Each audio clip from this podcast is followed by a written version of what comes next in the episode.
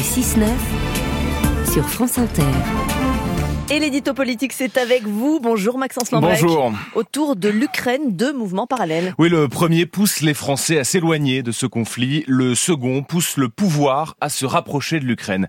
Commençons par cette lassitude qui s'installe peu à peu. D'abord sur le terrain, ici pour la première fois à notre micro. Spontanément, certains font le parallèle entre les 400 millions pour l'agriculture et les 3 milliards pour l'Ukraine. Faudrait d'abord penser aux Français qui souffrent plutôt que d'armer de lointains soldats. Deuxième coup de sonde, le sondage IFOP pour la Fondation Jean Jaurès désormais, à peine la moitié des personnes interrogées soutiennent l'envoi de matériel militaire et l'entrée de l'Ukraine dans l'UE. C'est 15 points de moins qu'au début du conflit.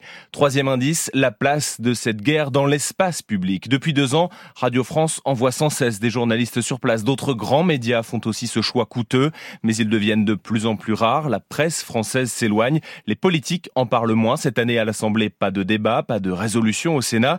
Égare à ceux qui appellent à renforcer l'aide. La tête de liste du PS, Raphaël Glucksmann, a subi lundi la foudre de la France insoumise. Cette prise de distance, cette lassitude est savamment entretenue par Moscou qui installe l'idée d'une défaite ukrainienne, comme le raconte David Colomb dans son ouvrage La guerre de l'information.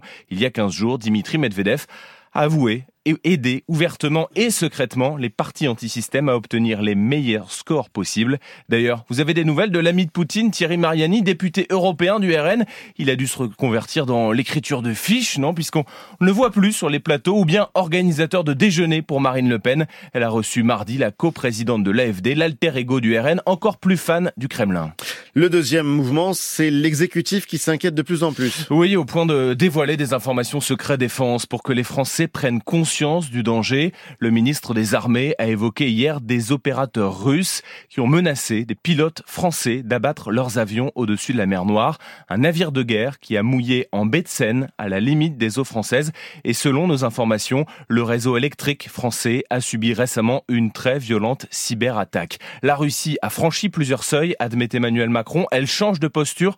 Son agressivité atteint des sommets. Nous avons construit l'Europe pour la paix, ajoute un ministre de premier plan. Il va sans doute falloir l'imaginer pour la guerre. Le ton est grave. Derrière le statu quo apparent, la situation là-bas, toujours les mêmes images, quasiment la même carte. On a du mal à imaginer à quel point la France devient une cible. Les Russes ont compris que les Américains lâchaient la rampe. Ils cherchent à nous emmener sur la même pente. Voilà ce qui se dit à Paris. Conclusion, Maxence. Il faut que ces deux mouvements se rencontrent, les diplomates inquiets et les Français prêts à relativiser.